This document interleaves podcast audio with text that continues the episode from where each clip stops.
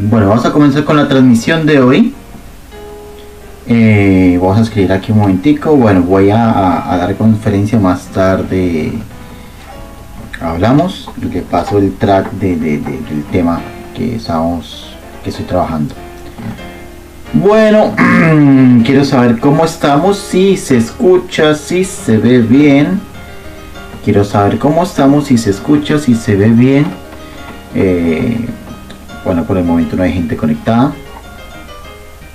Vamos a esperar un momento que aparezcan las personas y nos indiquen cómo está la señal.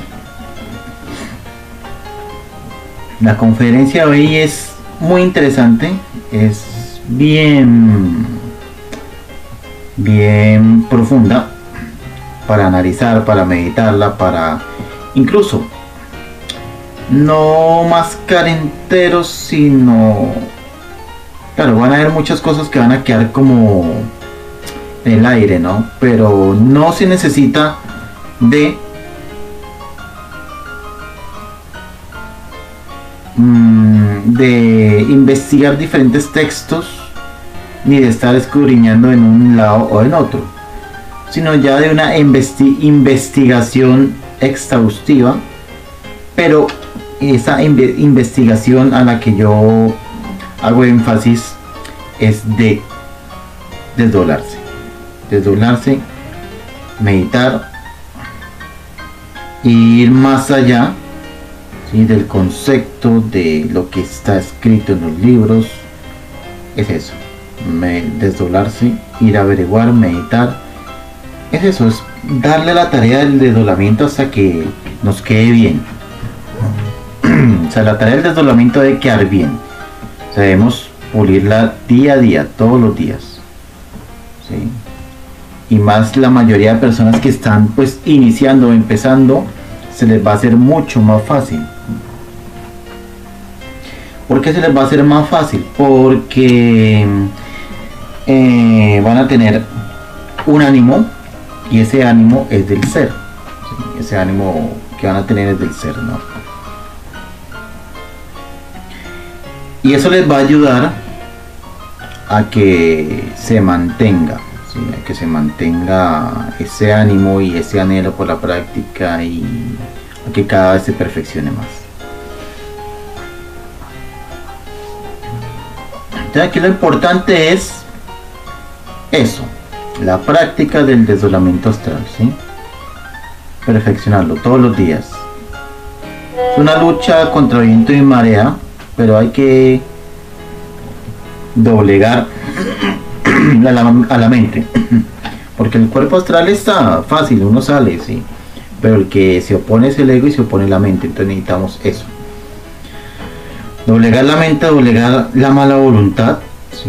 Y todo esto se logra también con la imaginación. Imaginar que vamos a hacer estos tipos de prácticas que vamos a ver los registros akáshicos, ¿no? Porque el objetivo de esta conferencia es que usted comprenda que hay una ley que se llama la ley de la evolución, que es totalmente mecánica, y hay una ley de la involución, que es su hermana gemela.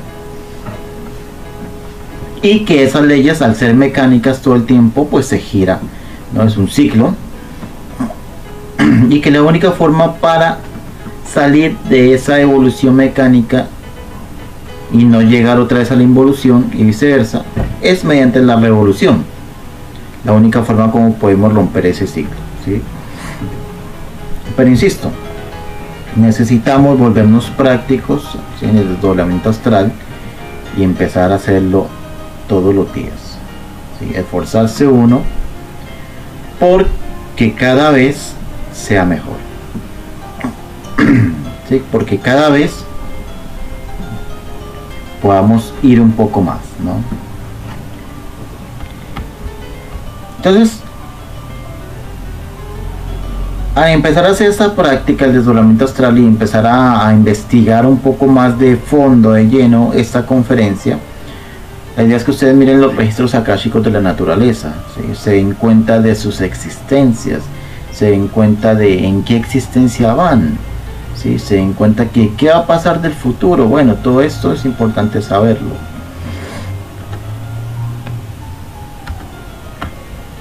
Entonces debo reflexionar y también investigar en los mundos interiores, en los mundos internos, si estamos evolucionando o involucionando. Para comprender esto. Pero yo me doy cuenta de que estamos involucionando. Tanto mi persona como todo el planeta y pues todas las personas. Todos estamos en la involución. Cada vez somos más perezosos, más codiciosos, más degenerados, más lujuriosos, más criticones. Cada vez buscamos más comodidad para la satisfacción del ego, pero pues no miramos las consecuencias y pues si es posible acabar con el planeta, pues seguimos sacando con el planeta con tal de tener una comodidad acabando con todos los recursos. Entonces ahí es donde nos damos cuenta, pues miremos cómo está el planeta, miremos cómo estamos nosotros y nos damos cuenta del proceso que llevamos que es totalmente involutivo. Algo importante, nosotros venimos a este planeta con la intención de aprender. Eso es una escuela. Es la escuela del planeta Tierra y cada una de las esencias, chispas, almas que ha salido del sagrado absoluto viene a este planeta a aprender, a autorrealizarse, a conocerse a sí misma. No hay más objetivo ni misión más grande que conocerse a sí mismo. O sea, prácticamente esa es la tarea final. Eso es prácticamente el objetivo más grande y prácticamente la meta, la meta de todo ser. De todo ser es la autorrealización conocerse a sí mismo y por medio del conocimiento de sí mismo llegar a la iluminación, llegar a ese despertar de conciencia. Bien, cuando la chispa sale del sagrado sur absoluto se fijan 300.000 años esotéricos, que eso es mm, mucho tiempo. Esos años esotéricos están representados en 3.000 almas y 108 existencias humanas algunos se acordarán del collar de Buda 108. Bien. 108 existencias humanas por cada una de las almas, lo que equivale a 324 mil cuerpos físicos. ¿Sí? Pero como digamos en la conferencia de la muerte, claro, una persona puede estar haciendo un trabajo y pues desencarna y va a la 108, pues tiene derecho a 109 o 110. ¿Sí? dependiendo de su trabajo. Pero bueno, bien, tenemos entonces que comprender esto. Todos venimos a esa escuela con ese anhelo. y hay solamente tres alternativas. El triunfo, el fracaso y la renuncia. La renuncia es salir de la rueda del Sansara y regresar con el 3% de conciencia al absoluto. Pero esto es muy raro, es muy raro que se consiga ya que hay unas pruebas bastante eh, complejas para esto. Y pues tiene que ser prácticamente un alma muy oprimida, un alma que no le interese realmente ni siquiera vivir. Y son casos pues, yo hasta el momento no conozco ninguno. Bueno, el fracaso es agotar las existencias, o sea, prácticamente terminar todos los giros y pues regresar al absoluto con el 3% de conciencia. Y el triunfo es lograr la autorrealización, desarrollar el 100% de conciencia y pues tener toda la libertad, la paz. Y ya puede desplazarse por cualquier rincón del universo.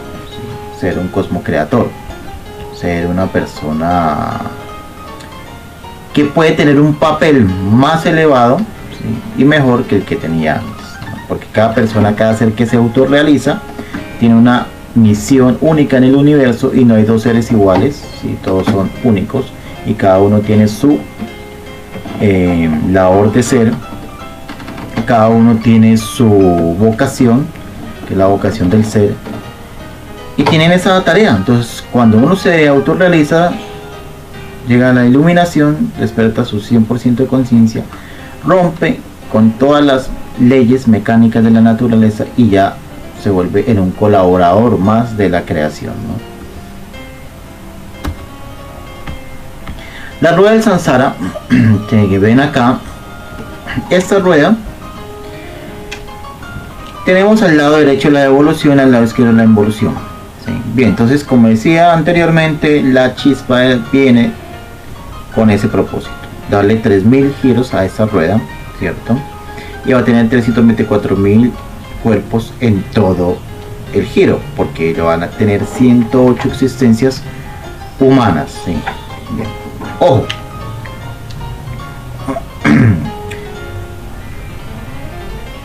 Una cosa es el retorno y otra cosa es la reencarnación. Son muy pocos seres los que reencarnan. Nosotros lo que hacemos es retornar. Eso lo veremos más adelante. Entonces la chispa llega y es conectada con la idea de aprender, de empezar a aprender a partir de el, la creación del ego, ¿sí? de los errores, ¿sí? de los defectos psicológicos, va a empezar a incrementar su número de elementos psicológicos, de efectos, de lecciones, aprendizajes, bueno, experiencias y va a empezar a escalar por esa rueda del Sansara. Voy a apagar esto.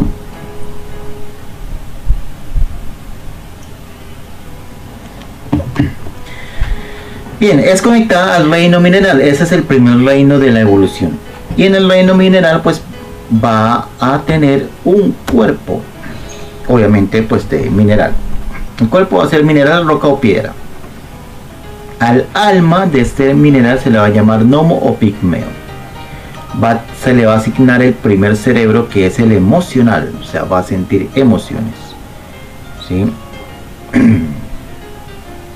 y allí va a empezar la fabricación de sus defectos. Cuando el gurú o el deva o el encargado de ese reino ve que cada una de estas chispas ha aprendido lo suficiente en este reino, entonces traslada esa chispa al siguiente reino, que es el reino vegetal. Pero ese paso del reino mineral al reino vegetal puede durar miles y millones de años. ¿sí? en el reino vegetal el cuerpo físico va a ser de una planta o un árbol. Aquí al alma se le va a denominar o se le va a llamar elemental. Y va a tener dos cerebros, el emocional que ya venía ¿cierto? desarrollándose en el reino mineral y va a tener el motor instintivo sexual.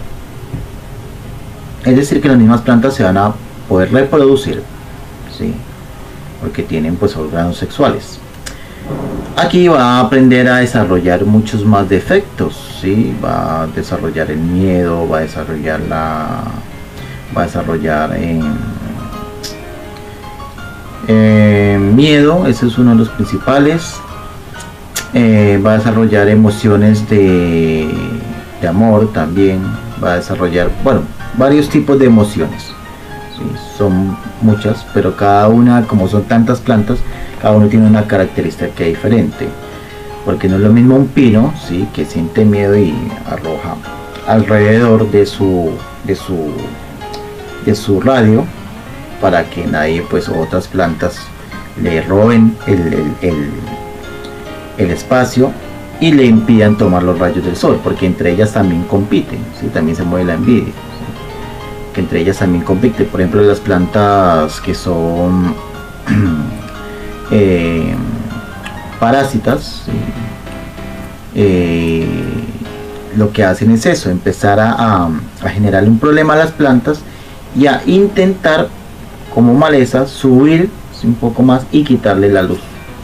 Entonces es una lucha en el reino vegetal, ahí se da una lucha. Hay muchos estudios, muchos científicos han podido darse cuenta de las vibraciones que dan las plantas cuando hacen diferentes pruebas, como cuando les hablan, las tratan bien, las riegan y cuando les cortan una parte o, las maltratan o entonces ellas sienten emociones. Bueno, el motor, pues, aunque esté plantada, ¿sí? se está moviendo, se mueve hacia arriba. Y a veces hacia los lados, porque a veces se mueve hacia los lados, pero se mueve de abajo hacia arriba, de la forma como crecen las plantas. Aunque esté plantada no significa que no se mueva. Y su motor instintivo, ahí vienen los instintos, se están creando los instintos, el instinto sexual, el instinto de supervivencia, el instinto de conservación, muchos instintos ahí se van creando. Entonces se vuelve interesante todo el proceso de aprendizaje ya cuando el gurú o deva ve que ha aprendido lo suficiente en este reino, en el reino vegetal, pues la traslada al siguiente reino, que es el reino animal. En el reino animal, el cuerpo físico va a ser de cualquier tipo de animal. Hay siete rayos de la creación, eso es más extenso un poco, pero bueno, son siete estilos diferentes de cada rayo de la creación. Entonces viene con una determinada característica donde se va a desarrollar un tipo de minerales, un tipo de plantas y un tipo de animales. eso se ve más adelante para no. Pero oye, aquí estamos en el reino animal. Cuerpo, cualquier tipo de cuerpo de animal, puede ser un hipopótamo, un elefante, una jirafa, bueno el alma se le va a denominar o le vamos a llamar ánima. Y aquí pues obviamente tiene los mismos dos cerebros, el emocional y el motor instintivo sexual. Aquí la diferencia es que ya se mueve, se desplaza. Y ya va a empezar a crear defectos más pesados como el efecto de la ira, el del matar. Ya el miedo va a ser diferente porque ya va a estar alerta a otras cuestiones más complejas como la oscuridad, como eh, la falta de, alimento, cuando se escasea o cuando hay esas sequías en los desiertos. Eh, hay animales que tienen muchos depredadores, otros no tantos. Entonces ahí va variando. ¿no? es lo mismo un conejo que le toca pues salir corriendo, tiene las orejas largas pues para poder escuchar y, y tiene cualquier cantidad de enemigos a, a una pantera, ¿sí? O a una serpiente, o a un oso, no es lo mismo. Entonces, pero bueno. Entonces, en ese ciclo obviamente puede lo mismo que en el reino mineral y que en el reino vegetal puede durar, eh, del paso de un reino al otro puede durar muchos años, millones y millones de años. Todo está en lo que dure esa esencia aprendiendo. O sea, ahí lo que va es a aprender. ¿Y qué está formando? Defectos. Uno de los defectos principales del reino animal es el yo fornicario. Aquí ya se va a reproducir por medio de la sexualidad. ya va a tener ese instinto de apareamiento, el instinto de la conservación de la especie y otros instintos más. Y se van a desarrollar también emociones. Emociones de apego, de amor. Eh, bueno, de competitividad, porque entre los lobos compiten para ver quién es el líder. Bueno, todas estas cosas que se van manejando. Y ya se va gestando también un poco del centro intelectual. También se va gestando un poco, aunque hay gente que dice que no, que el intelecto todavía no es más adelante. Es, no, el intelecto se va desarrollando poco a poco a partir del reino animal. Porque hay animales que son muy inteligentes, otros no tantos y hay animales que reconocen colores, reconocen órdenes, reconocen palabras. Entonces, pues es un proceso gradual. La naturaleza no da saltos. Bien. Ya una vez el gurú o el deva ha visto que esta chispa ha aprendido lo suficiente en el reino animal, la traslada al reino humano. Entonces aquí en el cuerpo es humano, aquí ya comienza el ciclo el reino de los humanos. Y aquí al, se le va a denominar al alma alma. alma Bien. Tiene los mismos cerebros, el cerebro emocional y el motor instintivo sexual. Pero le van a dar un cerebro, el intelectual. Entonces su desarrollo, porque viene desarrollándose poco a poco y ya cuando se está en el reino humano, comienza también a desarrollar su intelecto poco a poco, no lo va a desarrollar ahorita o no va a ser como una persona de esa época. Me explico. Comienzan a desarrollarse en tribus nómadas, comienzan a crear herramientas poco a poco, los medios que están utilizando son paupérrimos, no son eh, no son herramientas tan sofisticadas, son muy rudimentarias, y, pero bueno, ahí comienza el desarrollo de las tribus y comienza a generar lo que es el intelecto. Y va a empezar el proceso de nacer, crecer, reproducirse y morir. Entonces ahí comienza el reino humano. Entonces las primeras, ahí va a haber un ciclo donde va a empezar pues también a, aquí va a empezar también a generar obviamente más defectos y a aprender de las experiencias que la vida le va dando. Entonces va a empezar el desarrollo hasta que la persona pues llega obviamente al reino, al reino, perdón, hasta que las, las civilizaciones, hasta que se van formando las civilizaciones. Perdón que me fui por un momento, me desconcentré porque escuché un ruido afuera. Bien, se van a formar las civilizaciones, ¿sí? Entonces comienzan primero como nómadas, tribus pequeñas, se van agrandando hasta que se vuelven civilizaciones, luego grandes ciudades y luego lo que tenemos hoy en día. O sea, todo va siendo de forma gradual. De la existencia 1 a la existencia 54 todavía el proceso de evolución pues está todavía generándose.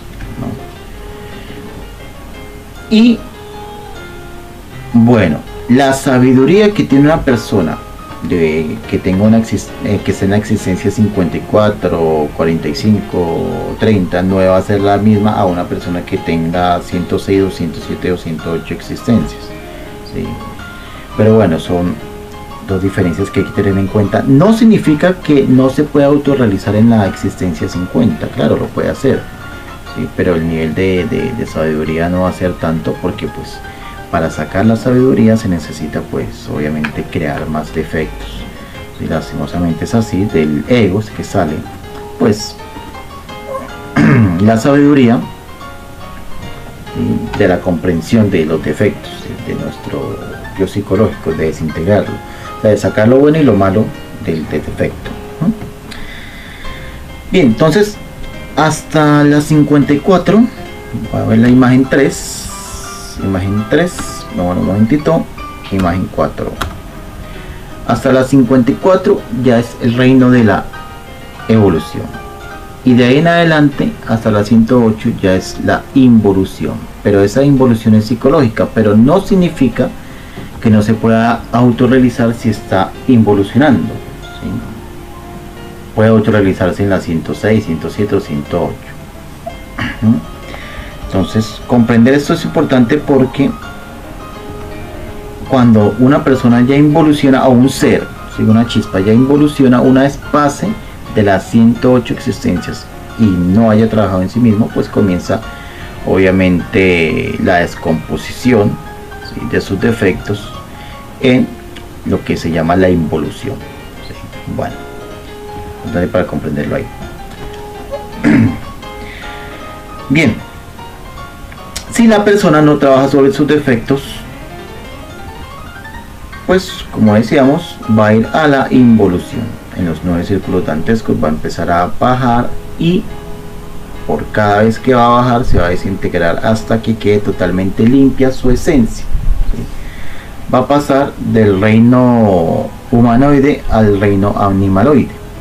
Del animaloide al vegetaloide, del vegetaloide al mineraloide que ya hace prácticamente esa esencia tener unos cuerpos de animales involutivos, animales obviamente que le hacen daño al, hombre o a la naturaleza, o plagas, más exactamente. Vegetaloides también pues serían vegetales o plantas involutivas. Em, y lo mismo en los minerales. Bien. Entonces, una vez se termina el ciclo de la involución, vuelve otra vez el ciclo de la evolución. O sea, una vez ya ha pasado por la chispa, por todos los reinos, ha quedado totalmente limpia y es nuevamente conectada al ciclo de la evolución.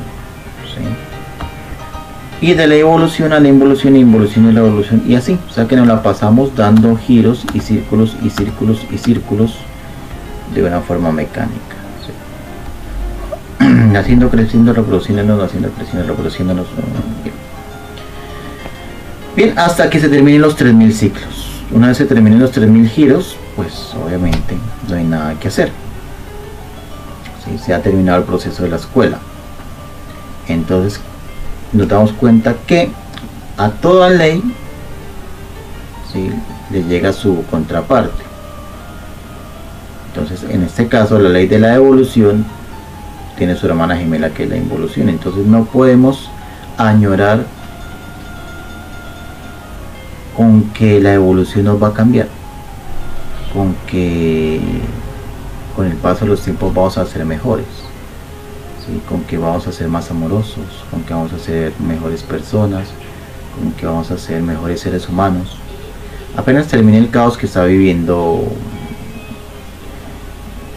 eh, las personas, porque es un caos psicológico causado por el miedo, apenas se termine y les, den un respiro, van a volver a las mismas vicios o inclusive van a hacer cosas peores de las que habían hecho. entonces realmente nos damos cuenta que la evolución no va a ningún lado. Eh, la evolución solamente es un ciclo que termina y comienza su ciclo contrario que es la involución. Lo que tenemos que hacer es realmente revolucionarnos. Y solo por mediante la revolución de la conciencia es que nosotros vamos a poder salir de ese estado animalesco, de ese estado de egoísmo, de ese estado degenerativo en el que estamos. Y pues que podremos obviamente cambiar nuestro mundo interior, despertar la conciencia y pues ayudar a otros, en parte pues contribuir con el planeta. Entonces, la revolución de la conciencia se da en el trabajo interior, en el trabajo de cada uno. ¿Cómo es ese trabajo en la revolución de la conciencia? Es con los tres factores el primer factor es la muerte psicológica. El segundo, el nacimiento espiritual. El tercero, el sacrificio por la humanidad doliente. De la muerte psicológica han sacado miles de cosas y conceptos. Que el hoponopono, que esto, que lo otro. La muerte psicológica es simplemente aprender a autoobservarse.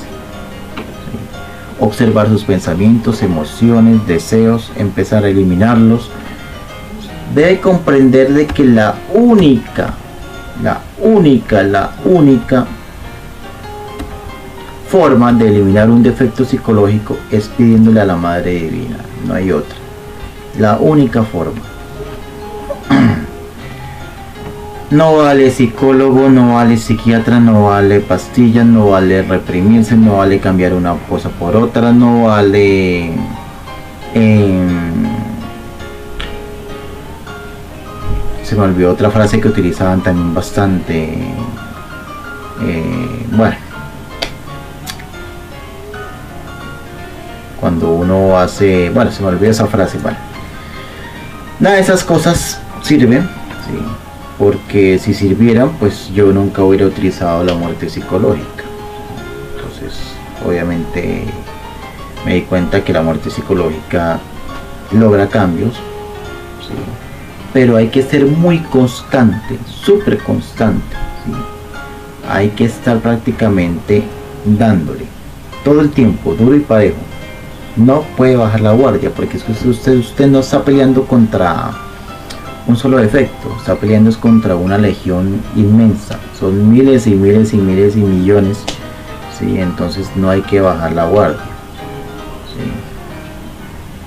Entonces hay que ser constante en la oración, sufrir en la tribulación, como dice por ahí una frase muy, muy, muy bonita. Entonces ser constante en pedirle a la Madre Divina, Madre Divina, elimíname esta ira o este miedo.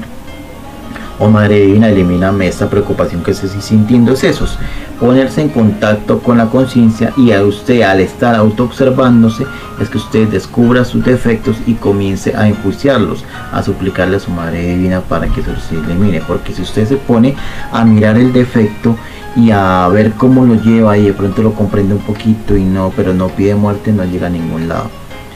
Porque la imaginación lo puede llevar y lo atrapa ahí. ¿sí? Por ejemplo, con el yo del cigarrillo, usted se imagina... Eh, fumando, sí. Pero si dice, no, no, mejor no quiero fumar, no, es que no sé, que comienza una guerra. Uno, la imaginación comienza a jugar con usted. le hace imaginar que usted está fumando, que no sé qué, usted dice, no, no, no, mejor no. comienza, consuma el cigarrillo porque su, su cuerpo ya se ha acostumbrado a la nicotina. Entonces, si usted no pide muerte, la, ahí la pelea va a ser dispareja y va a terminar usted fumando. Bien, entonces no pídale a la madre divina, o sea, llega la imaginación, no imagine, madre mía, le mínima este yo, le mínima esas ganas de fumar, esta ansiedad y, rompa con esa imaginación. madre mía, le mínima este yo que me hace imaginar que estoy con el cigarrillo. Bueno, así como expliqué este pequeño ejemplo, hágala con todos los defectos. Así que fulano está hablando mal de usted, pues.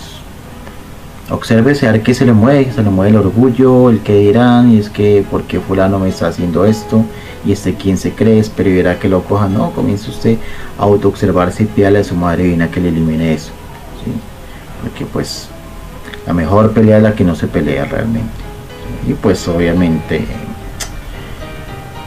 es la única forma en que usted se da cuenta que no necesita eh, reprimir, sino le pide a su madre divina y va a poder comprobarlo, ¿no? La idea es que cada petición, o que no pare usted de hacer la petición hasta que deje de sentir eso. Por ejemplo, con el miedo, si siente miedo, póngase a pedir muerte. Madre mía, elimine este, este miedo, elimine este miedo. Pídale muchas veces hasta que deje de sentir eso. Hasta que usted se calme, hasta que el ritmo cardíaco baje. ya después vendrá la comprensión. O sientes y comienza a comprender la situación, bueno, ¿por qué tengo miedo? ¿A qué tengo miedo? ¿A qué se debe? ¿A dónde me lleva ese miedo? ¿Cómo me inhabilita o me impide hacer la situación o hacer esto el miedo? Entonces es eso y pedirle a la Madre Divina. Entonces siempre la que tiene la tarea de eliminar el defecto es la Madre Divina. Entonces no busquemos salidas fáciles porque pues el ego es muy inteligente y pues no quiere obviamente que, que uno lo elimine.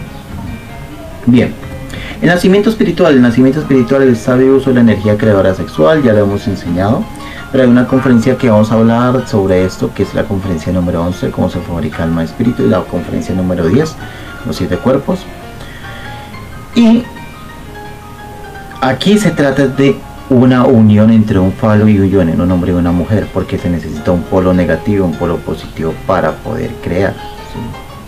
Es algo pues de lógica. Si no vas a coger dos polos negativos y, hacer encender una lámpara porque no te va a dar, ni dos polos positivos para que enciendan una lámpara porque no te va a dar. Así de sencillo. Entonces necesita un polo positivo y uno negativo. Así de simple.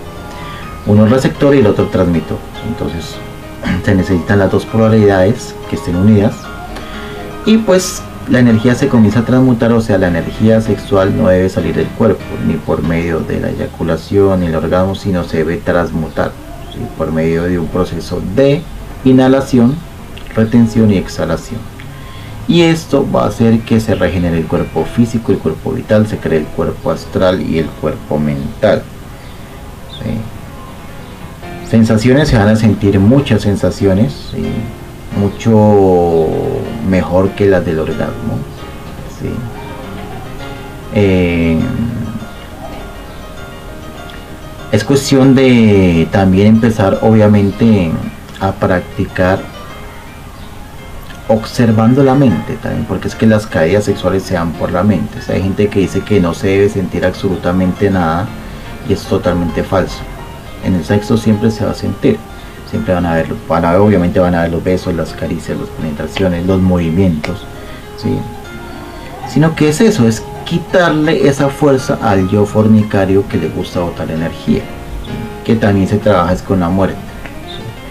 Con la muerte. Entonces mientras haya una concentración, una imaginación, porque hay que imaginar subir la energía. Si hay buena concentración e imaginación y se está respirando, está inhalando, se está subiendo la energía, se está reteniendo y se está imaginando, no tiene por qué haber caídas, no tiene por qué preocuparse que por movimientos ni mucho menos. El éxito de esta práctica consiste en eso, en retirarse sin derramar la energía creadora sexual, pero es un trabajo bien interesante, es un trabajo de concentración, de voluntad y pues de tener también un buen nivel de muerte, porque si no hay un buen nivel de, muerte, de trabajo de muerte psicológica, pues va a ser un poco más complejo, pero se puede llegar, claro, se puede llegar, obviamente sí, se puede llegar a tener prácticas muy placenteras de mucho tiempo sin derramar una gota de energía. Y así se va creando esos cuerpos existenciales y pues el ser se va a poder desarrollar y se va a poder eh, se va a poder manifestar en dimensiones superiores. Sacrificio por la humanidad es la meta porque todos los seres, como lo había dicho, tienen una labor en el universo y es servir. O sea que las personas que se autorrealizan todas van a servir. Todos los seres que se autorrealicen van a servir a la naturaleza y desde diferentes ángulos objetivos, bueno, cada uno tiene su eh, labor en el universo. Entonces el sacrificio por la humanidad, todos, obviamente, tenemos que aprender a dar sin esperar nada a cambio. Entonces esta es la meta, esta es la meta de todos los seres, esta es la meta de la autorrealización. Entonces nosotros debemos empezar a sacrificarnos para empezar a desarrollar ese amor y darnos cuenta de esa mala voluntad que se genera y de no querer ayudar a los demás. Entonces va a haber un yo del aburrimiento, el yo de la pereza, el yo del entretenimiento, que siempre nos va a querer alejar del sacrificio. Siempre nos va a querer alejar del sacrificio. Siempre nos va a querer tener ocupados en otras tareas antes de estar haciendo el bien a los demás. Entonces, el sacrificio consiste en entregar el conocimiento a la humanidad desinteresadamente, para que cada persona que lo reciba pueda hacer su propia obra, pueda autorrealizarse, pueda sacar esa luz, resplandecer y servir a la humanidad para que pueda liberarse de todo el sufrimiento, para que pueda ser libre, descubrir lo que es la libertad, descubrir lo que es el amor, descubrir lo que es la justicia, para que pueda saber qué es eso en realidad, pues debe obviamente autorrealizarse. Y uno de los primeros pasos para uno comprender y darse cuenta de dónde viene todo el sufrimiento es la falta de amor hacia los demás, el servicio, el hacer, el ayudar. Entonces si comenzamos nosotros a hacer, a ayudar, con lo poco que usted sepa, si usted sabe eliminar defectos, hombre, enseñarle a los demás. Con lo poco que uno sepa, ya está haciendo algo. La idea es empezar, empezar a desarrollar ese amor, esa capacidad de hacer. Independientemente si eso nos genera dharma o no. Claro, esto genera dharma, pero uno no debe pensar ni siquiera en eso en la retribución, sino hacerlo libremente. Porque las cosas buenas llegarán obviamente, pero uno debe hacer más por convicción, por amor, que por interés. Así sea el interés mismo de autorrealizarse. Mejor hacerlo con amor que, que con codicia o, o con esa mística eh, esa mística que lo que hace es cegar a la persona porque cree que no puede caer en un error o porque cree que está en un nivel superior a los demás y no. entonces todos estamos en la capacidad de enseñar, todos estamos en la capacidad de hacer, de ayudar. Bien, eso es la conferencia de hoy. Una conferencia a la que se invita pues que cada uno comience a hacer el desdoblamiento astral, a que compruebe la rueda del Sansara, cómo son los registros akáshicos del planeta, cómo ha sido el proceso de evolución de ustedes, en qué existencia van, porque tenemos nosotros 108 existencias. Después de que pase la 108 ya no hay vuelta atrás, ya comienza a evolucionar, entonces sería importante saber en qué existencia usted va. y pues darse cuenta también si ha tenido más existencias anteriores por cuántos reinos ha pasado bueno todo eso uno lo puede saber con el desdoblamiento astral por eso les decía al principio esa conferencia aparte de, la teoría que es bien bonita bien interesante lo importante es eso ¿no? ir más allá porque la gente a veces da todo por sentado y se cree todo lo que uno le dice no la idea es practicar y volverse práctico investigar, comprobar. Bueno, tenemos las 7.40, eso es todo. Quedará la conferencia grabada y guardada. Y tenemos tres personas observándonos.